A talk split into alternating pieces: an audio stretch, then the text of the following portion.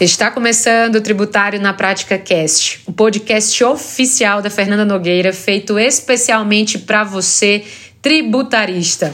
Aqui você vai sempre se manter atualizado, vai sempre ter acesso às principais notícias, informações e trocar muita experiência com a Fernanda. Oi, pessoal, sou eu mesma e com todos os nossos convidados.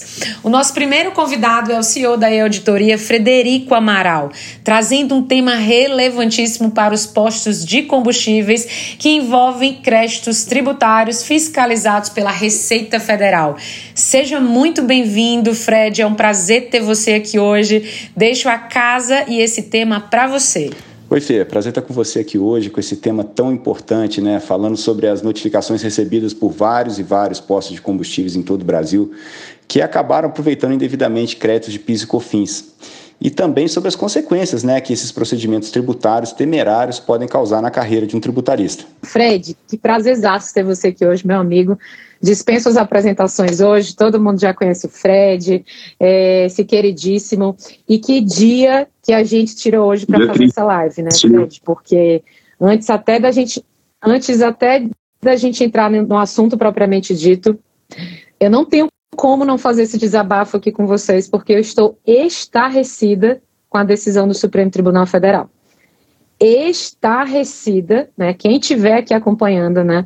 Eu fiz esse post hoje lá na minha página pessoal, Fred, e sempre que eu faço um post que tem um cunho, né, onde você vai tratar de algo que envolve ali as instituições, seja executivo, legislativo e judiciário, sempre rende muito, né? E obviamente tem pessoas que concordam com a, com a, com a, a sua posição, tem outras que não concordam e ok, né? Esse é o espírito da coisa, né? Esse é o espírito da educação, desse movimento que é debater, né? Esse é o nosso papel aqui enquanto advogados, contadores, operadores da área tributária.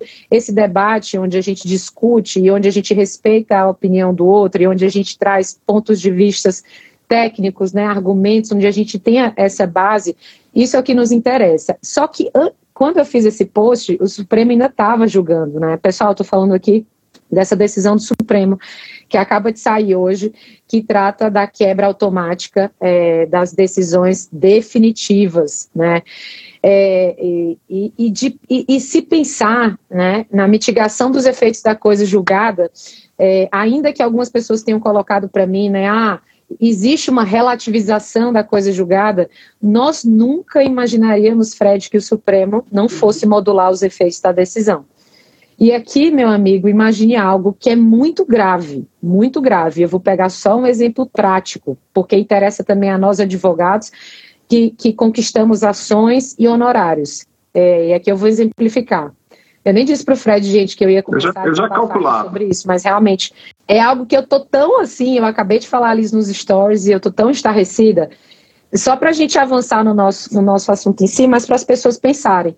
Vocês lembram da, do julgamento da contribuição previdenciária? Que já foi um absurdo, né? Pessoal, lá no escritório, eu nem classificava, nem orientava a contabilidade a classificar Ninguém. como perda remota, assim, classificava como remota, porque o STJ já tinha a questão há muito tempo que não incidia contribuição previdenciária sobre texto de férias. A, as pessoas não recolhiam mais contribuição previdenciária sobre esse tipo de verba.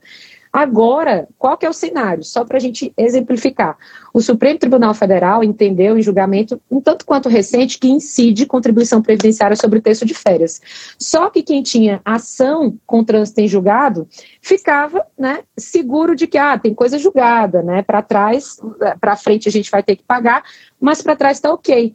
Pessoal, com essa decisão do Supremo Tribunal Federal agora, sem modulação, o fisco pode ir lá cobrar né, aquilo do passado. Fred, eu fico imaginando, eu sou advogada, eu tenho uma ação né, para o cliente e ele me pagou o êxito disso. Eu ganhei no êxito, né? Não, tá aqui, a gente está discutindo, eu ganhei o êxito. Beleza. Agora, teu cliente, se o fisco for cobrar, ele vai dizer assim: mas e aí?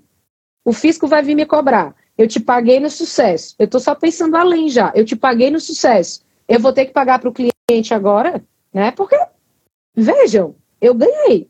Então, assim, a depender, né, eu estou falando só hipoteticamente, uma situação que possa, né, de pessoas que receberam honorários em ações. Então, veja que a gente não está falando só do dano para as empresas, a gente tem que ver como ficarão as relações. Fred, eu estou abismada, né? Abismada, assim. Eu não. Eu, é, a, quanto coisa julgada, é, até discutindo com colegas, ok, poderia até ser relativizada, mas a não modulação, né? Não modular os efeitos da decisão, como vai ficar, por exemplo, o julgamento de IPI na revenda de bens importados, outro julgamento de impacto para a indústria.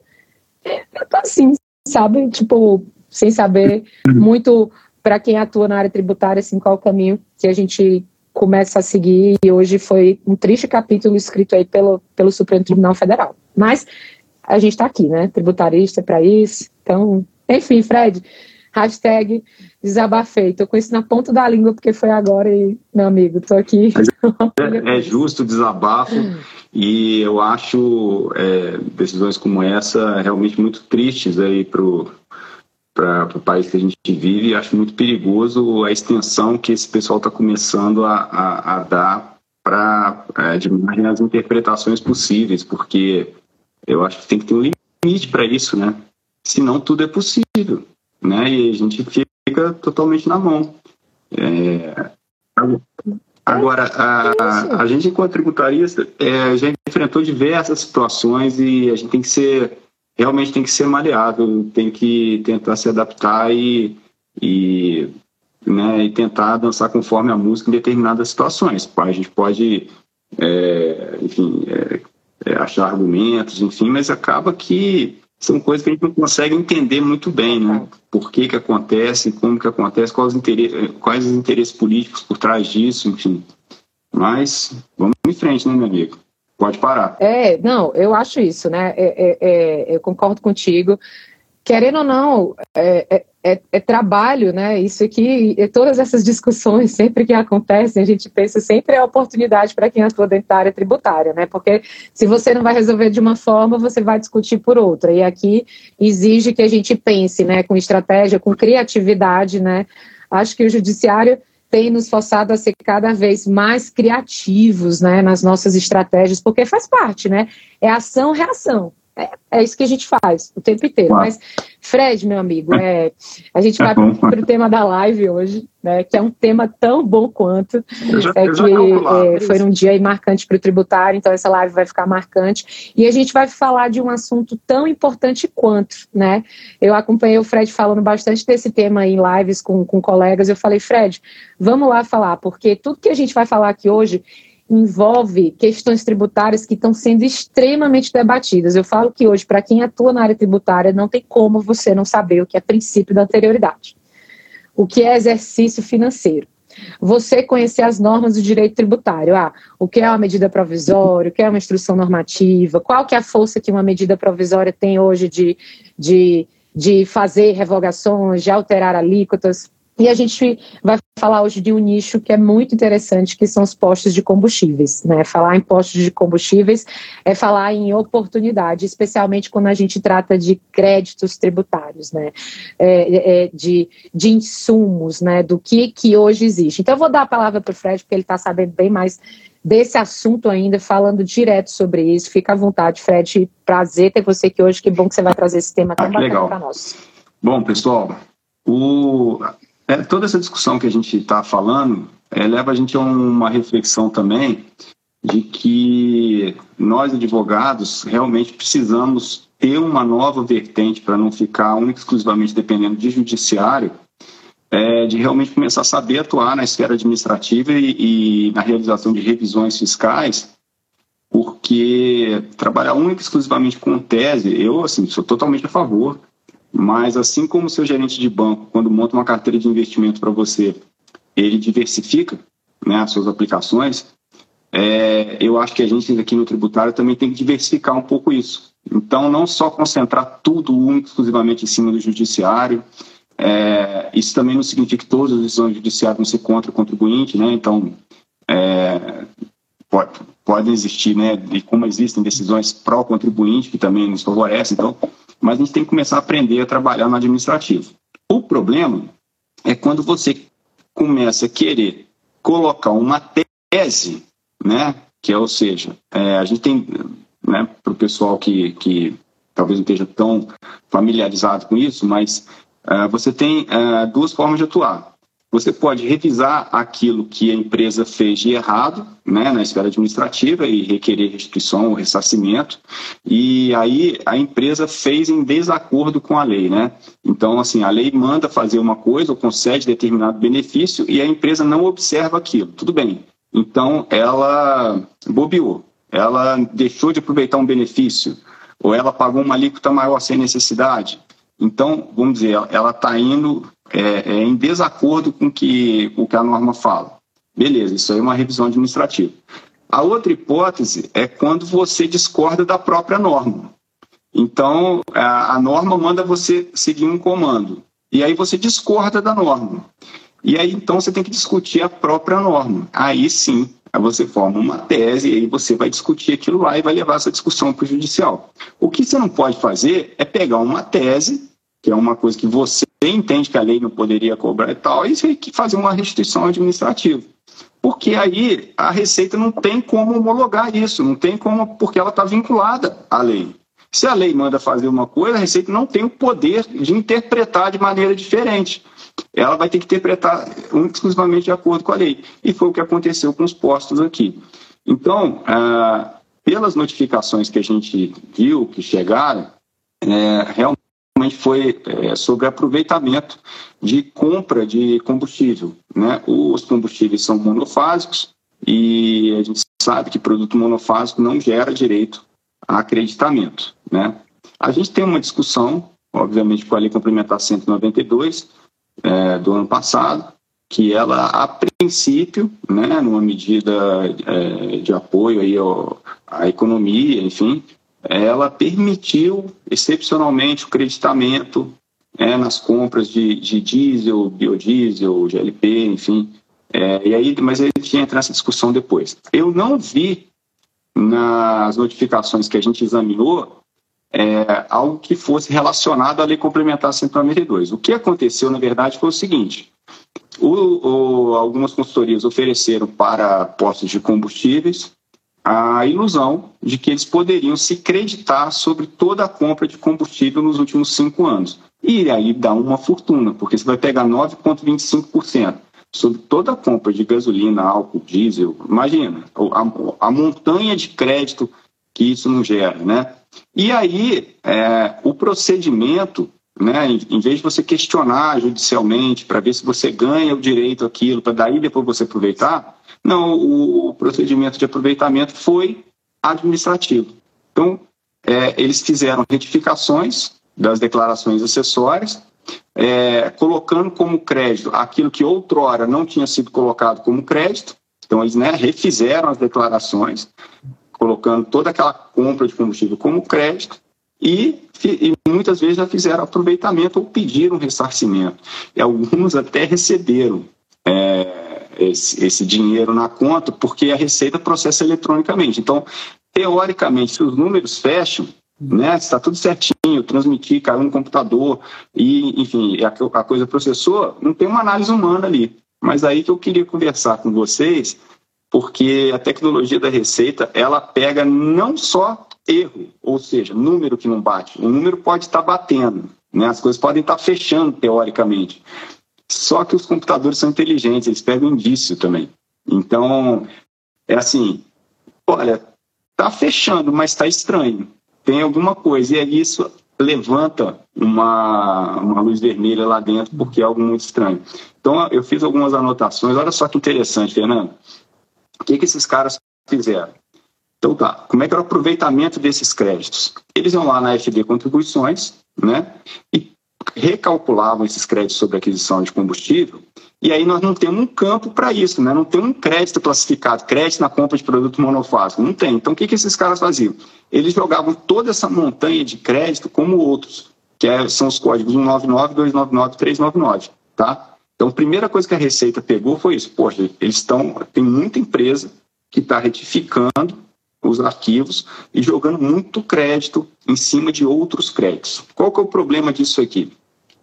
O problema é que, assim, é, é, essa quantidade de outros créditos ficou completamente desproporcional, tá? Em, em, palavras da Receita aqui, ó, ela, ela falava assim, ó, as retificações aumentavam os valores das bases de cálculo dos créditos de PIS e COFINS em valores próximos ou até mesmo superiores ao valor total da receita bruta dos postos. Então o pessoal errou a mão, entendeu? Era muito, era a base de cálculo dos créditos às vezes era maior que a receita bruta da empresa. Veja bem.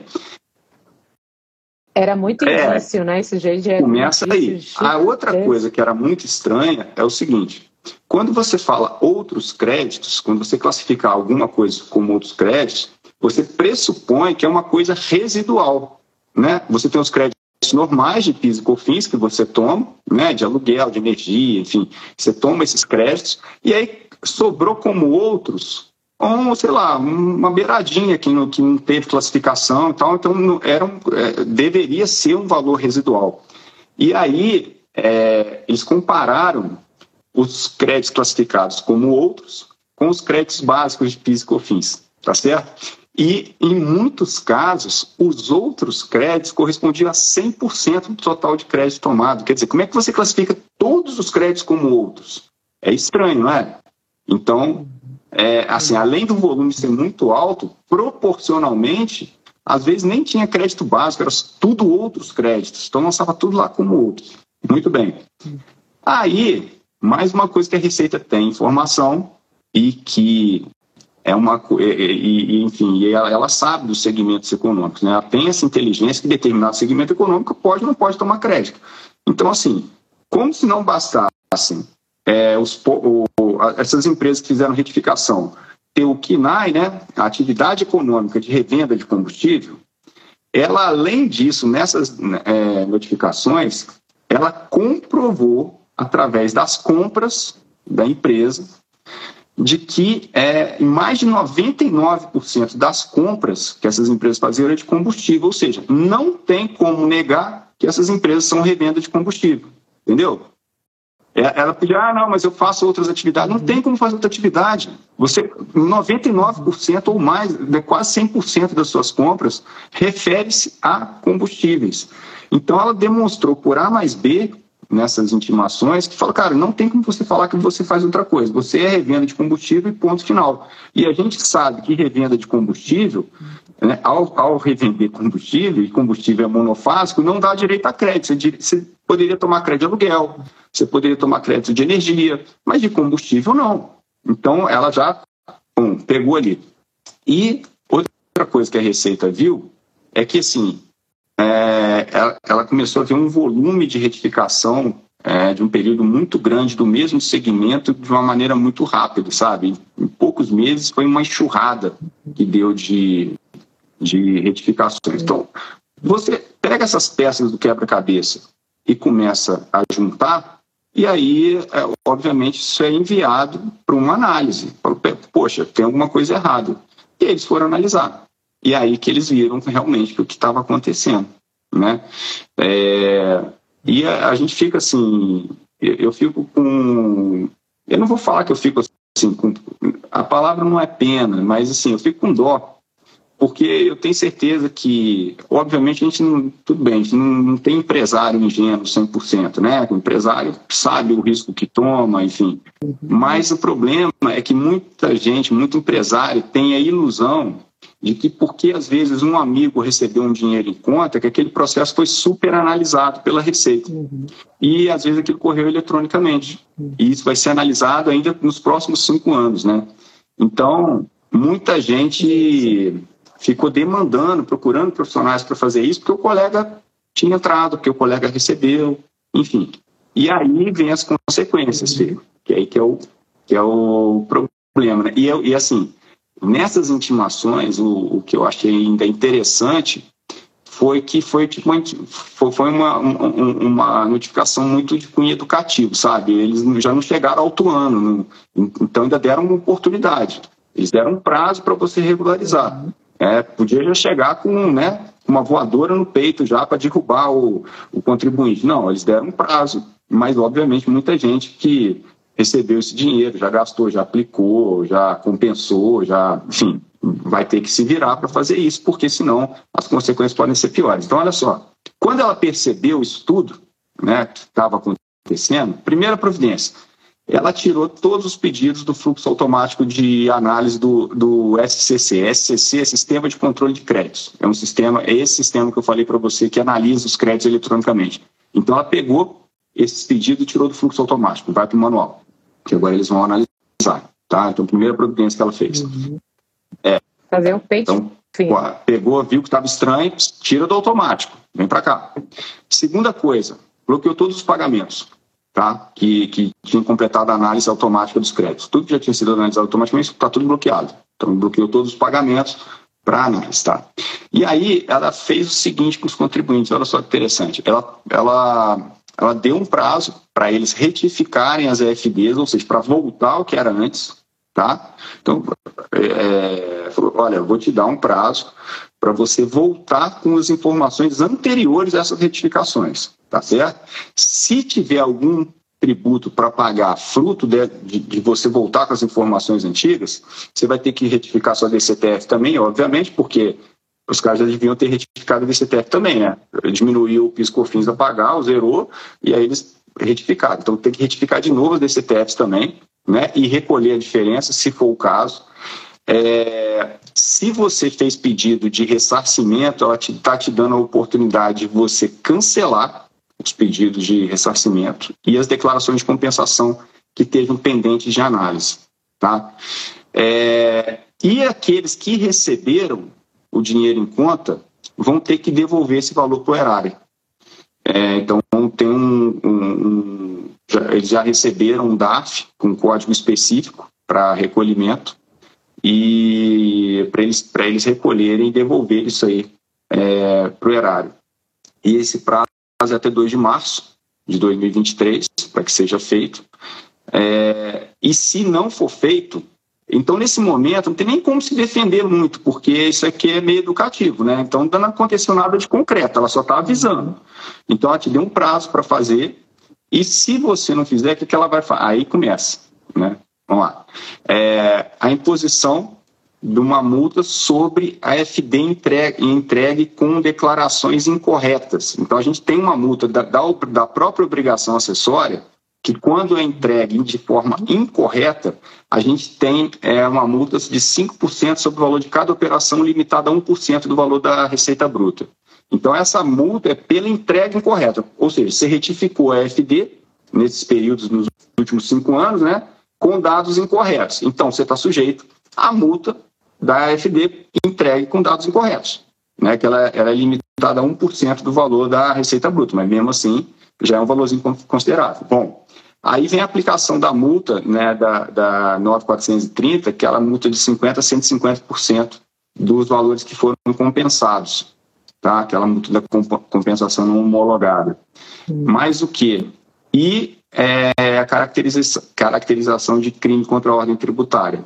Tá? Então, eles é, falam, se não regularizar, eles vão encaminhar a representação é, pra, é, fiscal para fins penais para o Ministério Público Federal, né, para fazer as, as investigações.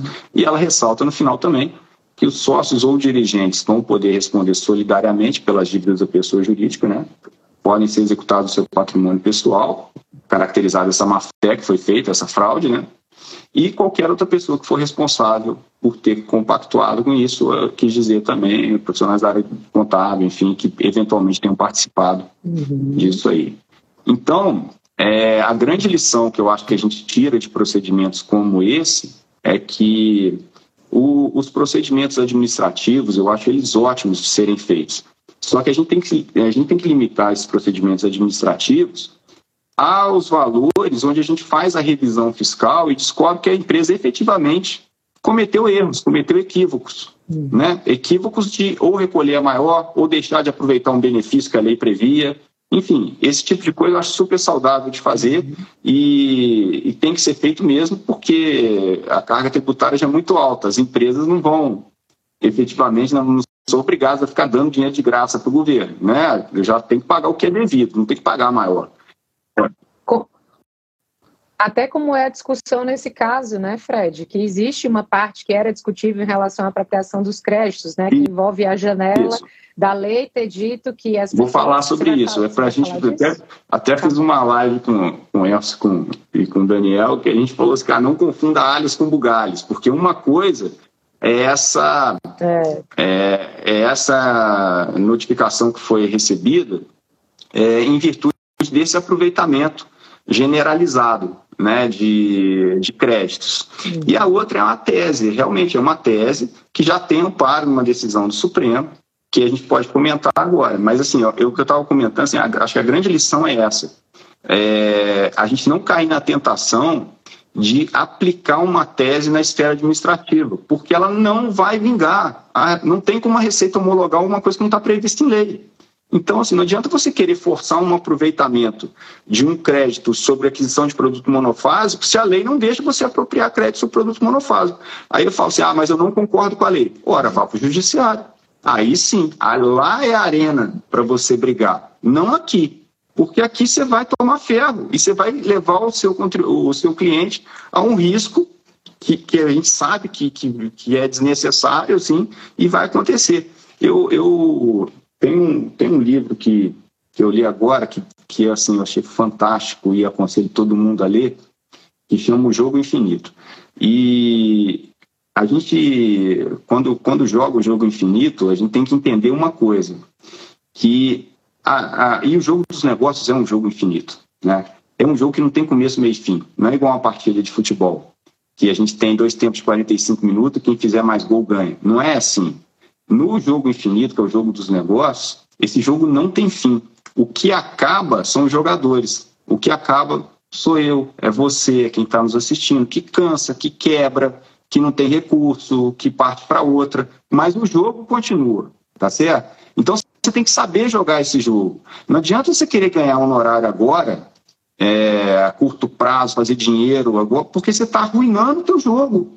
Você tem a vida inteira para jogar ele. E aí você vai por causa de uma jogada que você dá assim é, incorreta, você vai ser jogado para fora de, dessa arena. Você está fora do jogo, porque você está arruinando sua carreira. Tu tem que pensar muito bem. Tem hora que é melhor não ganhar dinheiro, tem hora que é melhor esperar mais e, e se manter no longo prazo nesse jogo, sabe? Então, é, é eu acho que uma lição para nós que estamos na área é, tem hora que vem o canto da sereia falar no nosso ouvido, é tentador, é muito honorário, e é... calma, a gente está jogando um jogo infinito, a gente não está correndo para ganhar agora da, no, no, próximo mês. A gente tem uma vida inteira, tem uma carreira pela frente, e acho que isso a gente tem que zelar, sabe? É a, acho a grande lição que a gente tem que levar a isso. Não adianta. É, realmente, é, é, e teve gente até, eu não posso falar aqui não, mas teve gente até com bastante renome que, que entrou nessa, nessa onda aí de, de recuperação porque achou que estava realmente acontecendo. Não estava, né? Enfim. Mas vamos lá. Quer falar um pouquinho sobre a, a lei complementar? É, é, não, eu quero complementar o que você falou, que realmente é uma grande lição, né? É, eu acredito que a maioria das pessoas que estão aqui presentes e que vão ouvir essa live depois, eu já estou até pensando que foi tão bons os ensinamentos do Fred que eu vou fazer dessa live um podcast. É, e, e para quem não conhece o Fred, né, que eu acho que sim, muitos todos, ele é CEO da E-Auditoria, né? Então a E-Auditoria é uma, uma plataforma hoje de auditoria digital e que é forte na parte de recuperação de crédito, né? E ter um cara como ele aqui trazendo toda essa experiência de alguém que vive esse trabalho, né? Todos os dias, especialmente na parte administrativa, né, também, que é algo valioso que ele está colocando aqui. Mas trazendo a sua experiência no sentido, tem que saber trabalhar com isso. Tem que ter ética né, nesse tipo de trabalho. É, é, é, tão, tão por isso né, que o Fred, que vive tanto isso, encabeçou a constituição de uma associação, né, que é a BETRE, que a gente está caminhando aí, é, já foi constituída, está nos trâmites burocráticos para a gente fazer acontecer, para para que exista uma, uma conscientização né, da, da necessidade de, de, profissionais que atuam nesse tipo de demandas, né, que envolve consultoria, que envolve recuperação de créditos tributários, como ele está trazendo, o tanto que é importante a gente ter ética, porque as consequências são graves, né, tanto para para o empreendedor, obviamente para o empresário, aquele que vai ser lesado, né, que, que vai ter esse prejuízo aí irreparável, tanto para os profissionais da área, né, e para as próprias empresas que muitas vezes acabam deixando de aproveitar oportunidades, porque quando olham para uma situação dessa, né, deixam de aproveitar uma oportunidade porque falam, não, isso está dando risco, isso está dando atuação, eu posso até ser preso, né, já pensa assim, por, por a informação chega, ah, chega bonito, vou sofrer um processo de representação fiscal para fins penais por crime contra a ordem tributária, então já assusta. Então, Fred, muito valioso é isso. O livro já está anotado aqui também. É, foi excepcional você, você ter falado isso, porque a gente sabe que para você construir uma autoridade, né, uma imagem, é, é, é para construir um nome no cenário tributário, isso leva anos. Agora, para você destruir isso, pegando um caso como esse, onde você só pensa na grana, né, pensa em fazer dinheiro fácil, pensa em construir artifícios, né, aventuras jurídicas, né, para empresas, isso pode causar um dano enorme. Então, só queria complementar é, genial. Eu, eu pauto muito assim, a, assim ó, as decisões que, que eu tomo, enfim, muito, muito com base nisso mesmo, sabe? A gente tem que realmente ter uma visão de longo prazo, tem que ter uma visão de, de, de que a gente precisa estar ciente do que está acontecendo, que aí eu bato palmo para você, Fernanda, pelo trabalho que você faz de educação que é um trabalho lindo e é um trabalho que pode ajudar muita gente, porque eu tenho certeza, quando a gente fala assim, falta de ética no tributário, até parece. Tem muita gente, às vezes, gente, que entra de inocente nisso.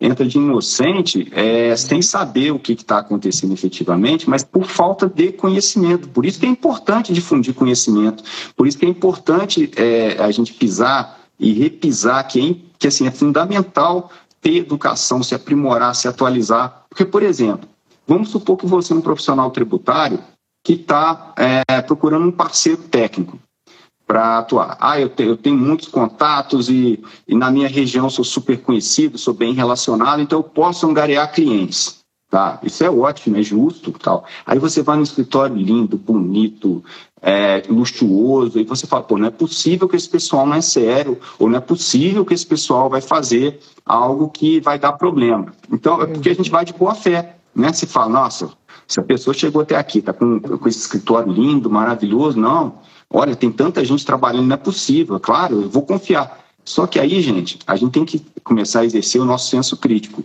Não é porque você viu pompa, não é porque você viu é, volume, é que você tem que confiar cegamente no que as pessoas estão fazendo.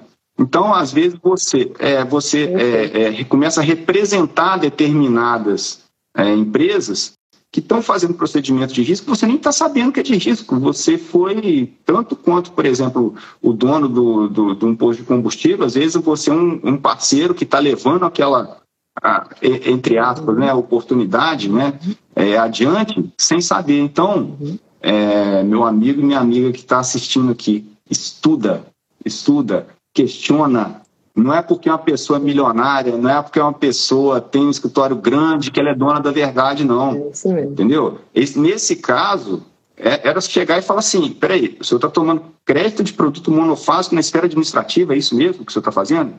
Não, estou fora. Eu estou fora.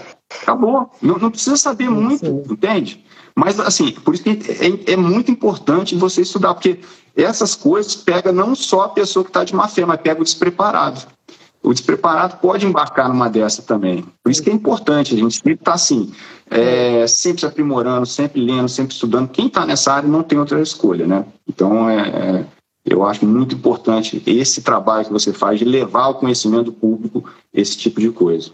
Muito legal. É, e o Fred faz isso, gente. Ele é, ele é um cara que nos apoia muito, né?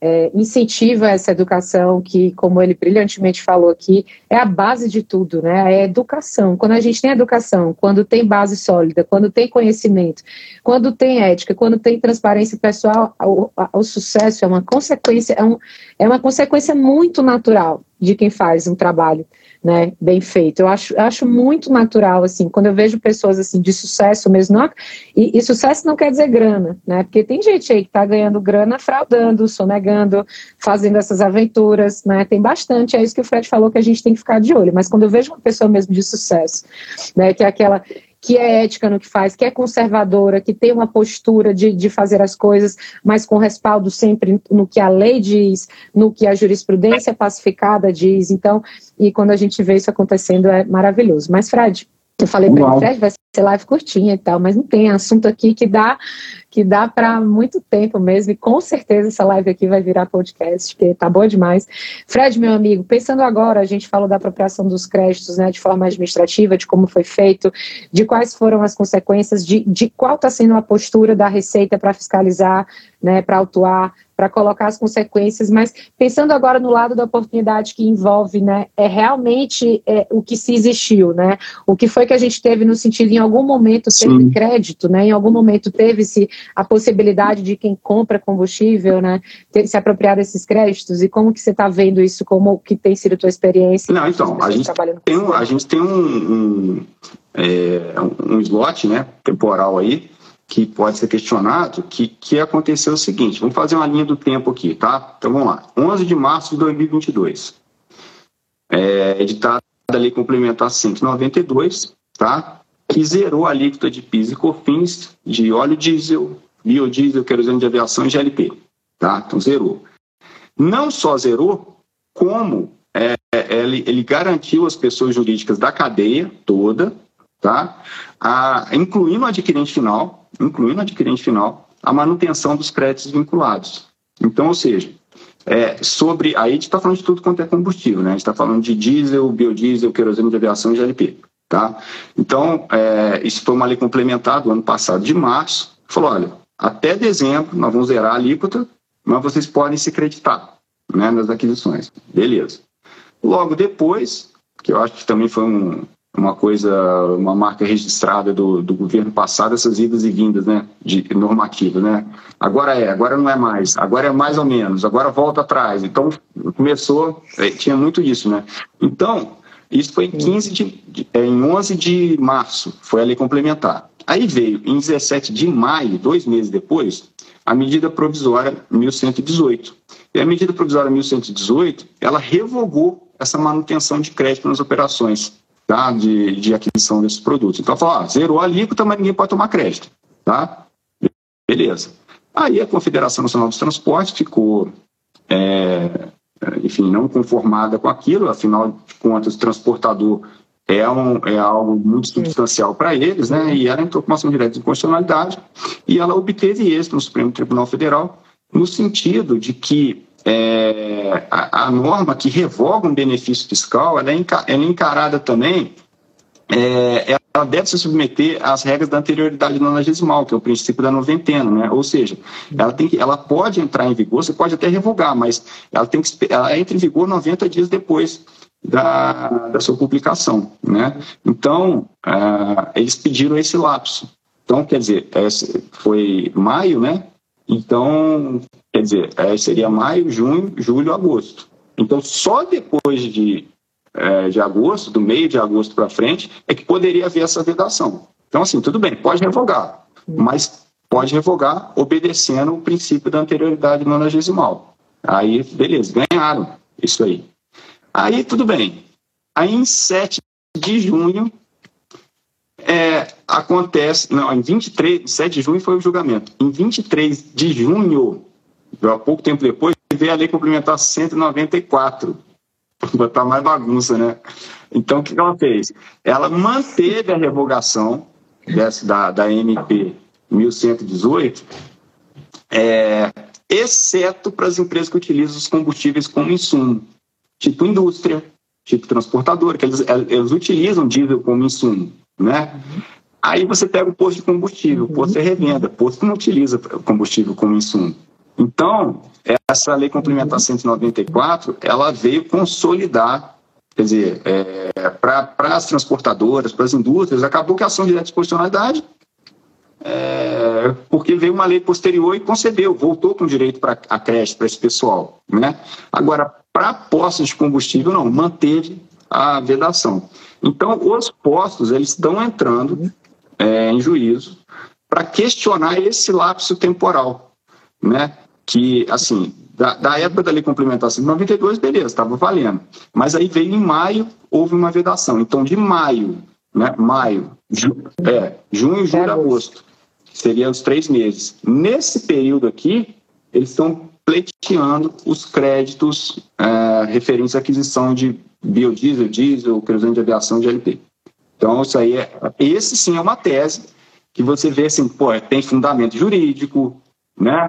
É, tem princípio constitucional embasando, já tem uma decisão do Supremo Tribunal Federal é, é, como precedente disso aí. Então, isso aí já é uma, uma tese que, que tem fundamento. Não é você simplesmente pegar a aquisição de monofásico e sair acreditando. Não é isso. É, isso aí é, é, é, fruto de um princípio constitucional violado. Né? Então, é, é outra coisa. Eu não vi porque eu sei que tem gente que está aproveitando isso administrativamente. E aí, posso fazer só um comentário aqui? Porque fica parecendo que a gente é assim, bom samaritano, que, que, é, que é santo, que faz. Não é isso, não, gente. Assim, quando a gente fala de ética, não é que o cliente seu não pode tomar risco, não. Na minha opinião, o cliente seu pode tomar risco se for decisão dele. Se, se você falar com ele assim, olha, meu amigo, você está precisando de caixa. Uhum. O que, que a gente tem opção aqui? Porque nesse caso eu tenho fundamento jurídico para discutir, concorda? Eu tenho fundamento, eu tenho a decisão da STF, eu tenho, eu uhum. tenho princípio constitucional por trás, tem várias coisas. Então ele fala assim, não, olha, deixa eu te falar, eu estou ferrado de caixa, eu preciso aproveitar isso administrativamente. Quando a Receita me autuar, você me defende. Cara, é a sua profissão. Isso é uma estratégia. Uhum. Ele sabe que nessa, nessa defesa ele vai passar por alguns é, algumas restrições, ele sabe que não vai ter CND, ele sabe que vai ter algumas coisas nesse sentido, mas ele quis fazer esse procedimento e essa foi uma estratégia, que é, não vou entrar com ação, né? Você coloca o risco para você não é, e assim, que existe o risco, né, para ele, tem a oportunidade. Tendo, de e tendo oportunidade de defesa, né, Fernando? Porque existe fundamento jurídico para defesa. Uhum. Então, assim, a gente pode, ele toma uhum. crédito, Aí você entra defendendo, se não for na esfera administrativa, você parte para judicial depois, enfim, mas você inverte a ordem e vai discutir. Uhum. Né? Então, quando a gente fala esse negócio de uhum. ética, então não é para você uhum. ficar parado. O problema é você não deixar o seu, ciente, o seu uhum. cliente ciente do que pode acontecer. Sim. Se ele está ciente, se ele quer tomar aquilo e não é fraude, porque aí não é fraude, tem fundamento e uhum. tal, então tudo bem. Aí isso é, eu acho que é perfeitamente comum, normal e às vezes isso, uma estratégia desse, dessa pode salvar uma empresa, manter emprego, sabe? Pode dar um tempo que a empresa uhum. precisa, às vezes, para se recuperar ali. Então, é, eu queria só fazer esse adendo, porque às vezes o pessoal me interpreta mal, né? Ah, Fred, muito bonito esse discursinho e tal.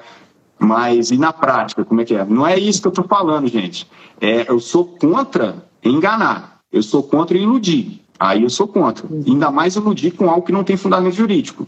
Agora, se tem fundamento jurídico, você sentar com o seu cliente, traçar as estratégias, expor o risco de cada uma delas e ver qual é o melhor custo-benefício para a empresa ali, não há problema nenhum. Perfeito, Fred. É, é exatamente isso. Eu sou muito dessa linha, né? A, a minha essência de atuação, é, sempre que eu vou levar uma, uma oportunidade é, é, sempre colocando também todos os aspectos envolvidos que tem, né? Porque no final é, nós só temos é, é, é, que, que, que ser a parte técnica, mas quem vai tomar a decisão é o cliente, né? Você vai colocar para ele exatamente os caminhos. Olha, tem esse caminho A, tem esse caminho B. Nesse exemplo que ele está falando, existe hoje, como o Fred bem, né, né nem dá para ser repetitiva porque ele foi muito claro. Existe hoje uma tese forte, né, porque teve uma janela de oportunidade que trata da possibilidade dos créditos, porque deveria se ter respeitado o princípio da anterioridade. 90 dias, né? Quando você revoga. Essa é a mesma situação da revogação das alíquotas de PIS e COFINS, né? Que ali nos 45 do final do ano, o governo, por meio de decreto, reduziu as alíquotas de PIS e COFINS sobre receita financeira. Foi lá, dia 1 foi 2, o governo tá, disse é, canetada, revogou por meio de medida provisória e a anterioridade? Discussão. De FA, a mesma coisa, lei complementar foi no ano, tem aquela janela até abril, ou se é para o exercício financeiro seguinte, discussão. Tudo é tese. Mas uma coisa que o Fred colocou muito bem pontuada é que existem determinadas questões que você precisa levar realmente para o judiciário, ou porque não está muito pacificado, ou porque você só tem decisões né, de primeira instância, mas você não tem um respaldo, por exemplo, do STF, como é nesse caso aqui, o STF, inclusive, já falou para a Confederação dos Transportes. Então, né, STF, né, falou, então assim, a gente tem um, um peso assim, assim de então a gente tem que usar. O Fred falou uma coisa muito bem pontuada no começo. Faz parte do, do começo dessa excelente live. É, faz parte né, da, da, da, nossa trilha como tributaristas ver situações onde a gente vai ganhar e ver situações onde a gente vai perder, e isso faz parte do game. Né? Não, não tem jeito, porque a gente está lidando num cenário onde você tem fisco de um lado, contribuintes de um outro, no Estado, né? Também aqui, que é, é, faz parte o pagamento de tributos, né?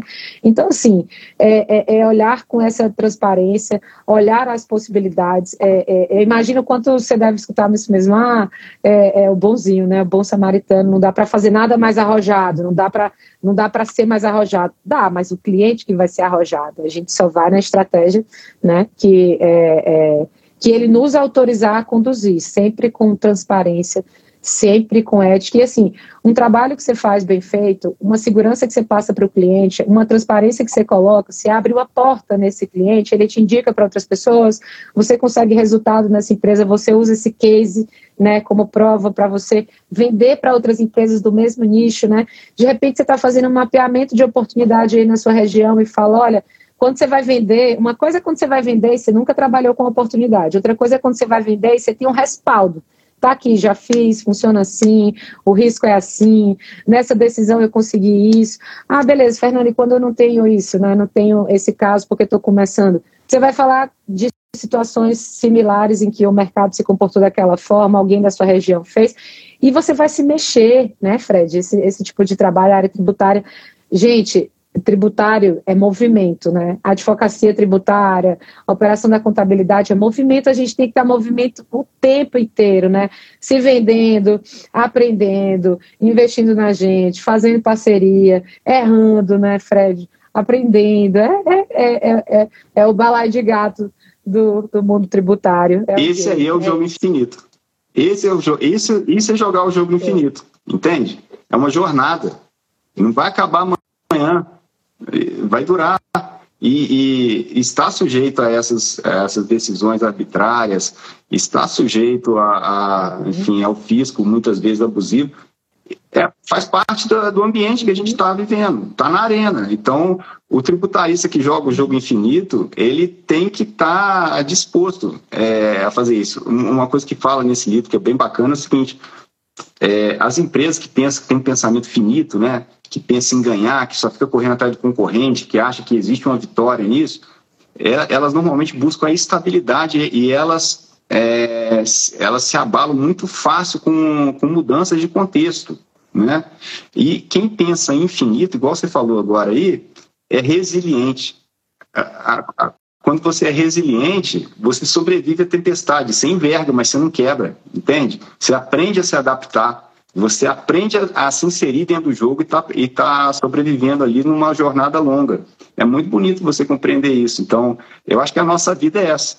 A gente está dentro desse jogo, né? Fred, vale a pena demais ser bom, ser ético, ser transparente, né? Ser ser coerente, né, com o que a gente fala, né? Tem muita gente falando muita coisa na internet, vendendo muita coisa, te prometendo muita coisa, né?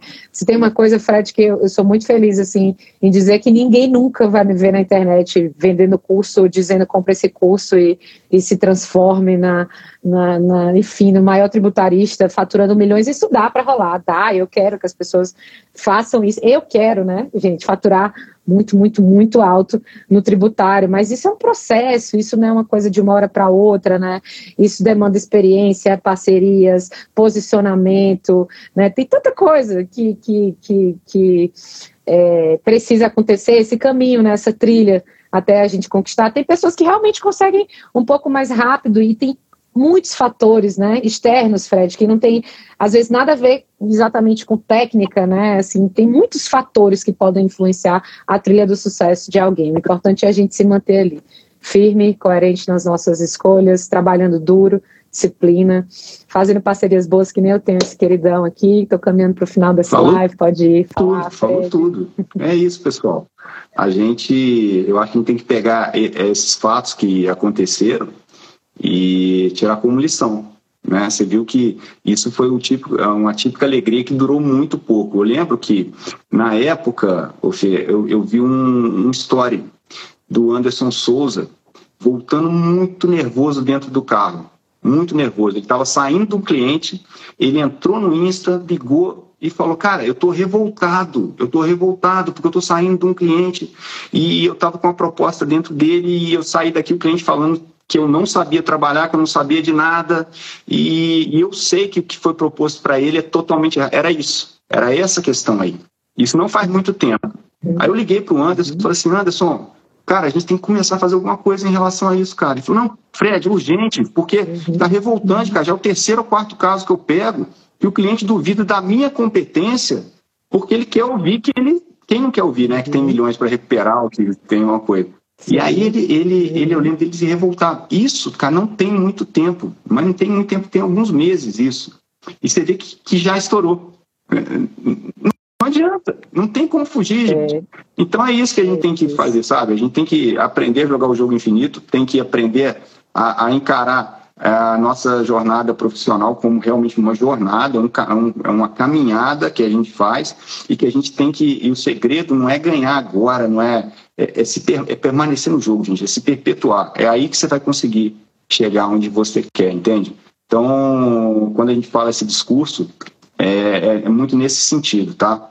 De, de, você poder entender esse contexto e não meter pés, os pés pelas mãos, para você não se arrepender depois.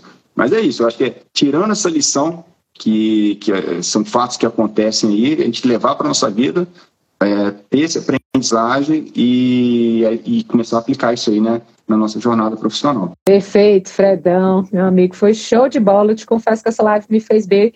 Eu comecei, eu estava tão agitada e foi tão bom a gente falar aqui sobre sobre muitas coisas que não só a parte em relação aos postos de combustíveis, aos créditos, mas ensinamentos valiosos, né? E que essas, essa energia faz a gente colocar o pé no chão e entender que situações boas e ruins vão fazer parte, né? Que nem a que a gente viu hoje, não é boas e ruins, mas é. às vezes nem tudo são flores, e isso exige mais da gente, exige mais criatividade, exige mais serenidade, então saio dessa live aqui é, muito feliz, obrigada meu amigo, assim, gente, eu sou babando, Nós somos dois, é então, parceirão, você dos projetos educacionais da TNP, é, a gente é muito grato, então assim, hoje é um prazer exato, a gente tem que fazer mais, é, Fred, foi obrigado bom demais, meu amigo, obrigado por tudo, isso aqui vai virar podcast para o pessoal escutar de onde tiver, porque foi muito bom. Obrigada, pessoal. Obrigada para quem segurou aqui até agora. Até a nossa próxima Obrigado. live, nosso próximo Pessoal, encontro. beijo.